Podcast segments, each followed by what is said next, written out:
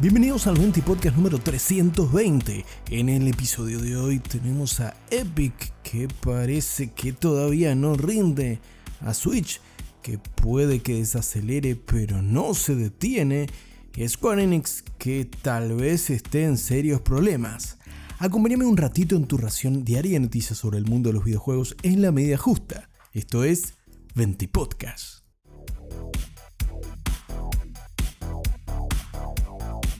Comenzamos este 20 podcast hablando sobre Epic y más concretamente sobre su tienda, la Epic Games Store, que butalle allá por diciembre de 2018. Y es que actualmente otra batalla legal nos revela algunos secretitos de la industria, ya que recientemente en tribunales el responsable de Epic Games Store, el señor Steve Allison, declaró que aún la tienda no es redituable. Sí, a casi 5 años del estreno del store por parte de Epic, la tienda parece no estar rindiendo los frutos esperados, ya que esperaban para esta altura contar con por lo menos la mitad de las ganancias por los juegos que allí se publican. Recordemos, Epic Games Store nace como una variante al líder de la industria, a Steam, el marketplace de Valve, y que en el caso de Epic buscó diferenciarse tanto por el lado de los desarrolladores, aquellos que publican sus juegos en la store de Epic, como por el lado de los consumidores, de los jugadores. En el caso de los desarrolladores, ofreciéndole un acuerdo de 88-12, es decir, el 88% de las ganancias de los juegos que compras en Epic Games Store van directamente para el desarrollador y Epic solo se queda con un 12%, a diferencia de lo que ocurre con Steam, que toma una tajada bastante más suculenta con un 30% total de las ganancias que generan los juegos que se vendan en la plataforma de Valve. Además, los dueños de Unreal Engine han propuesto diferentes condiciones para poder contar con exclusivos, como el último Alan Wake 2 que en PC solo puede ser adquirido a través de la tienda de Epic, e incluso un nuevo programa de incentivo que propone que los desarrolladores que pongan su juego en exclusividad en la Epic Games Store por un tiempo determinado se llevan el 100% de las ganancias y una vez que termina ese periodo vuelven al esquema 88-12. Pese a plantear una postura bastante agresiva con respecto a la propuesta que le hacen a los desarrolladores y también estar regalando juegos semana tras semana, parece que la tienda aún no puede alcanzar esa masa crítica que buscaba, teniendo en cuenta que enfrente tiene a un gigante como es Steam, una posición dominante muy muy cómoda y que además en el transcurso de los últimos años ha mejorado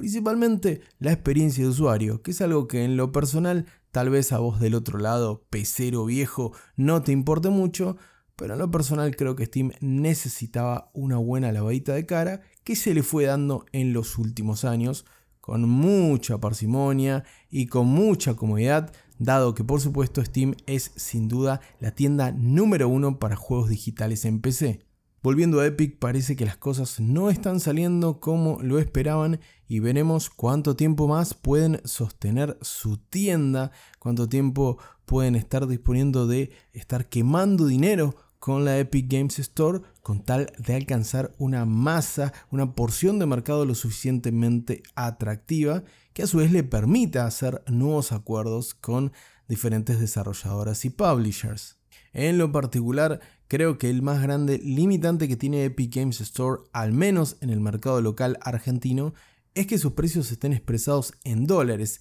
algo que se va a igualar de alguna manera con Steam cuando la tienda de Valve pase sus precios regionalizados en pesos argentinos a dólares estadounidenses en un precio estándar para lo que sería el llamado dólar LATAM, que van a compartir, por ejemplo, países como Surinam, Venezuela, Bolivia y Argentina. Por supuesto, el mercado latino no mueve la aguja respecto a la compra de juegos digitales tanto en Steam como en Epic Games Store, Así que Epic va a tener que hacer las cosas mejor si pretende realmente sentarle cara seriamente a Steam, que parece estar muy cómodo en el primer puesto y no le entra una sola bala, a pesar, como te digo, de que este acuerdo con los desarrolladores es mucho más provechoso, dado que se llevan casi el 90% de las ganancias por sus juegos contra un 70% en Steam. Eso sí, la gran mayoría de los jugadores, la gran vidriera del mercado del PC gaming es Steam sin duda, así que los desarrolladores saben que no pueden evitar pasar por ahí, dado que se perderían la mayor parte del mercado. Ahora, volviendo al Epic Games Store,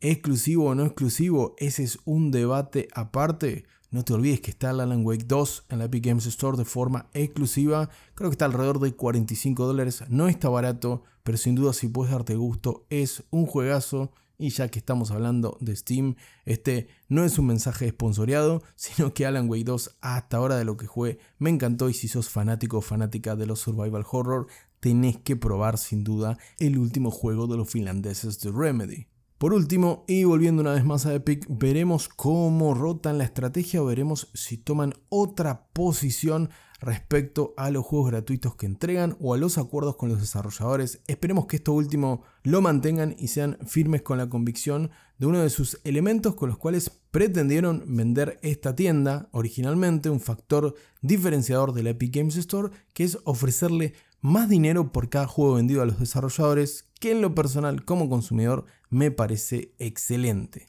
Sin duda, la competencia siempre es mejor para consumidores y para productores. Veremos si Epic toma las medidas que tiene que tomar o vira un poco la estrategia, como te decía antes, para lograr ser un producto rentable, afianzarse y plantarle cara a ese monstruo llamado Steam que está muy cómodo en el podio del gaming en PC.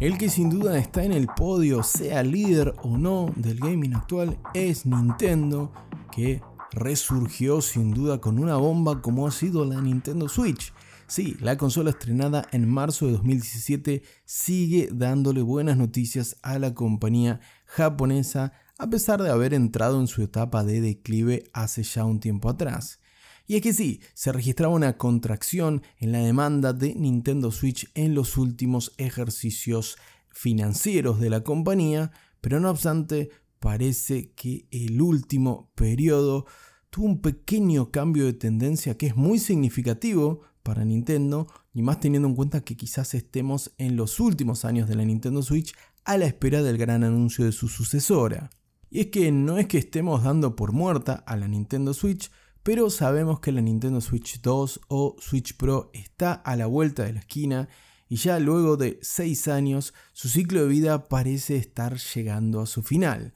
Aún así, la Switch se las ingenia para haber superado la barrera de los 130 millones de consolas vendidas desde su estreno en marzo de 2017, posicionándose cómodamente en el para nada despreciable tercer puesto entre las consolas más vendidas de la historia, solamente superada por otra de Nintendo, la DS, y por supuesto por la PlayStation 2, la consola más vendida en la historia de este medio. Pero independientemente de los números de consolas, hay algo que sí llama la atención fuertemente y es la capacidad que tiene de estrujar sus franquicias Nintendo o mejor dicho y siendo completamente justos y ecuánimes,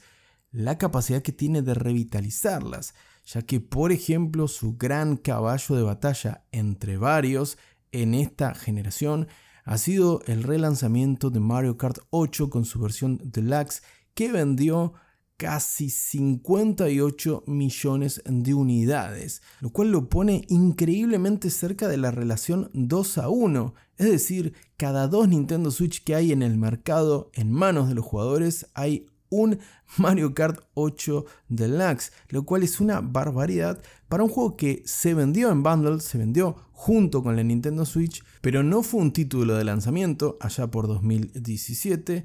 y esto de venta en paquete o en bundle es algo que hacen todas las compañías. Recientemente PlayStation 5 presentó un bundle con Spider-Man y sabemos que tendrá otro con Call of Duty Modern Warfare 3. Volviendo a las ventas de Nintendo Switch en el terreno del software, algo que le ha servido para revitalizar cada una de sus franquicias first party. Porque sí, al principio del ciclo de vida de la consola, allá cuando nacía Nintendo Switch, había poquitos juegos de los otros publishers, de las otras editoras y Nintendo tuvo que sostenerse la vela a sí mismo, pero ahora puede decir con orgullo que cada una de sus franquicias First Party ha sido exitosa o ha batido incluso récord, como por ejemplo el caso de Pikmin 4, que ya superó los 2 millones de unidades vendidas, muy lejos de los casi 58 de Mario Kart 8 Deluxe, pero es un juego completamente distinto en Pikmin y con estas 2 millones de unidades que ha superado,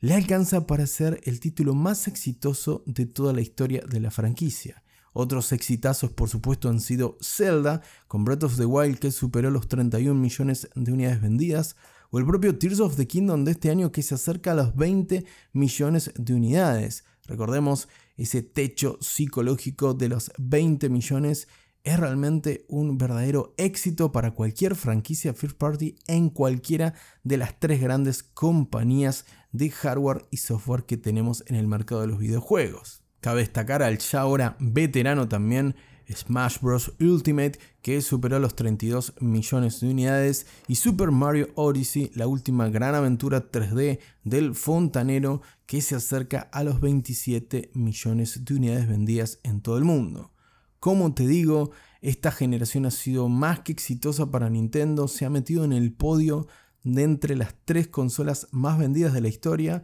y ahora tiene un grato problema, que es hacer la transición hacia su próxima generación y pasar a estos 132, 133 casi millones de usuarios, o al menos de consolas colocadas en el mercado, a su próxima consola. Esperemos que no se pongan a venderla como un mando, como un accesorio y hayan aprendido de sus errores. Algo que parece tomar nota el presidente de Nintendo, el señor Shuntaro Furukawa, ya que en recientes declaraciones, junto con esta presentación de resultados financieros del último ejercicio de la compañía japonesa, ha negado rotundamente las informaciones que han trascendido sobre la sucesora de Nintendo Switch. En primer lugar, ha negado que se hayan presentado unidades de la nueva Nintendo Switch a modo de prueba en la última Gamescom de Alemania y también negó conversaciones con Activision Blizzard King como lo afirmaba hace meses atrás Bobby Kotick durante el juicio entre Microsoft y la FTC en los tribunales americanos. Esto Furukawa, sin duda, permítame pensar mal del ejecutivo, no porque esté mal lo que esté haciendo, pero no se está ocultando algo porque sabe que la Switch sigue vendiendo y no quiere quemarle la etapa navideña, la campaña que viene fuerte ahora y que esto Furukawa lo sabe de memoria. Anunciar una Nintendo Switch 2 o una Switch Pro en este momento sin duda restaría posibilidades de seguir batiendo récord para la consola actual de la compañía. Además, no podemos pasar por alto un nuevo hito en el reciente catálogo de Nintendo Switch como lo es Super Mario Bros. Wonder, que superó los 4.3 millones de unidades vendidas solo en su primera semana del juego que fuese estrenado hace pocos días atrás. Si bien parece que queda menos hilo en el carretel de grandes lanzamientos para Nintendo, ya que en lo que refiere a Switch este año lo completarán WarioWare y el DLC de Pokémon Scarlet and Violet, títulos que son menores pero para nada despreciables y veremos cómo arranca Nintendo este 2024 terminando un ciclo de vida. Si este fuese el último año completo de lanzamientos exclusivos para Nintendo Switch, realmente lo termina coronando como pocas generaciones lo han logrado. Una realidad casi soñada para Nintendo luego del desastre que fue la Wii U y nos genera muchísimas expectativas para ver cómo van a comenzar la próxima generación con esta tan rumoreada y negada por el propio Furukawa Nintendo Switch 2, Nintendo Switch Pro, Nintendo Switch U, ya veremos cómo se llama y qué nos depara en el catálogo y a ver si Nintendo es capaz de batir sus propios récords nuevamente. Contrario a lo que ocurre con Nintendo, los que parece que no la están pasando del todo bien son los responsables de Square Enix porque el barco parece no repuntar de la manera que todos quisieran. Es que sí, Final Fantasy XVI tuvo una gran recepción y parece que colmó las expectativas de ventas, si bien había idas y venidas y había mucho radio pasillo al respecto, parece haber colmado las expectativas de venta iniciales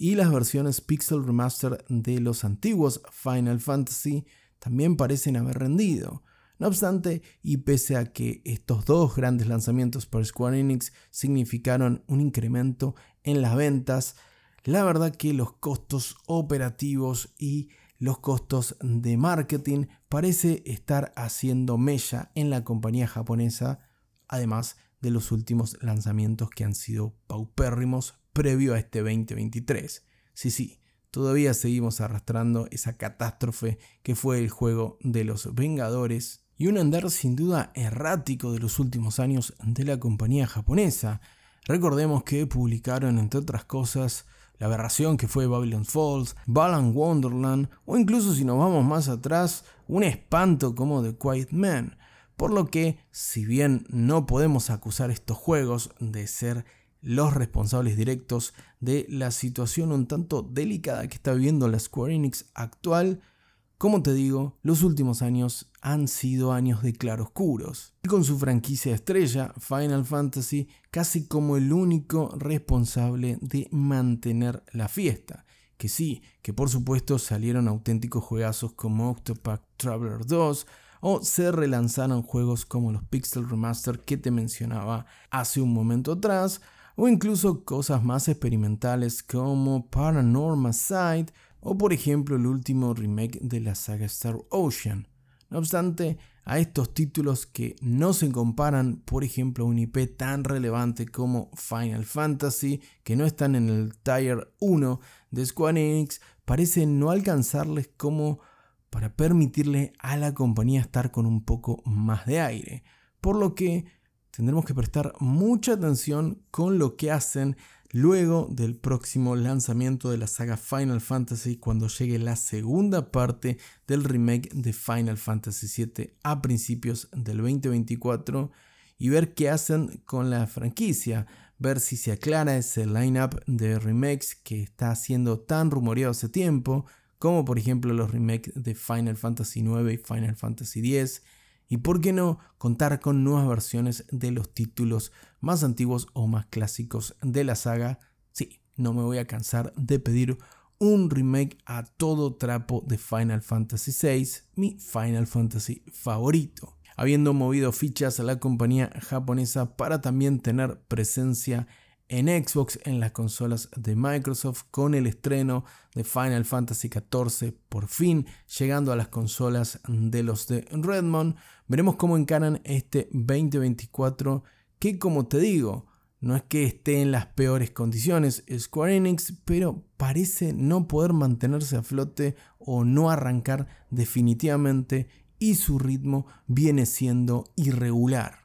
Veremos qué le depara el futuro inmediato a una compañía que en lo particular, no sé si decir quiero mucho porque es una compañía al fin y al cabo, y como tal está llena de señoros que solo buscan ganar dinero, pero sin duda algunas de sus franquicias me acompañaron en mi crecimiento personal y en toda mi vida como gamer y seguramente a vos te habrá pasado lo mismo. Lo cual para cerrar con una nota un poquito más positiva esta noticia no tan alegre por parte de Square Enix. Déjame tu opinión en el anuncio de este 20 podcast en Instagram, que te dejo el link en la descripción, y comentame cuál es tu juego favorito de los publicados por la compañía japonesa. ¿Será algún Final Fantasy? O quizás hay algún fanático de Live Alive por el otro lado, o algún indie del JRPG de esas joyitas que solo Square Enix sabe cómo aprovechar.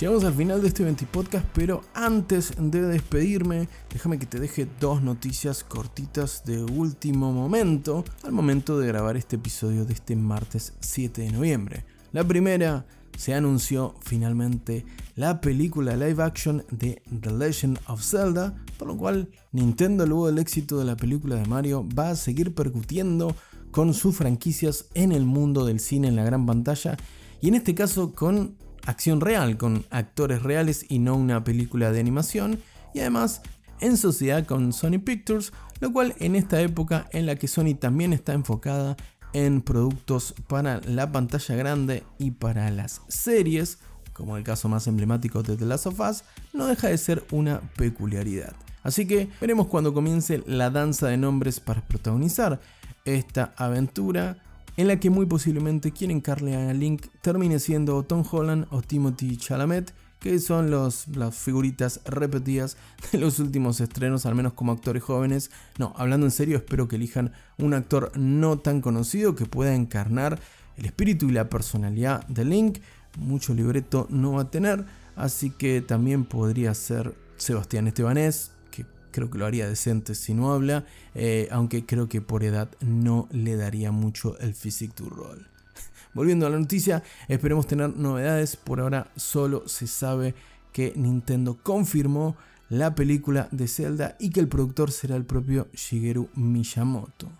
Y por otro lado, una bomba de último momento que reporta el propio Jason Schreier de Bloomberg, en el que asegura que esta misma semana vamos a tener el anuncio finalmente de GTA 6. Sí, luego de tantos rumores, parece que se acerca el anuncio del próximo juego de Rockstar, el próximo gran juego de Rockstar, que presentaría un tráiler en algún momento de diciembre, muy posiblemente en los Games Awards, coincidiendo también con el aniversario número 25 de la compañía. Así que esperemos novedades de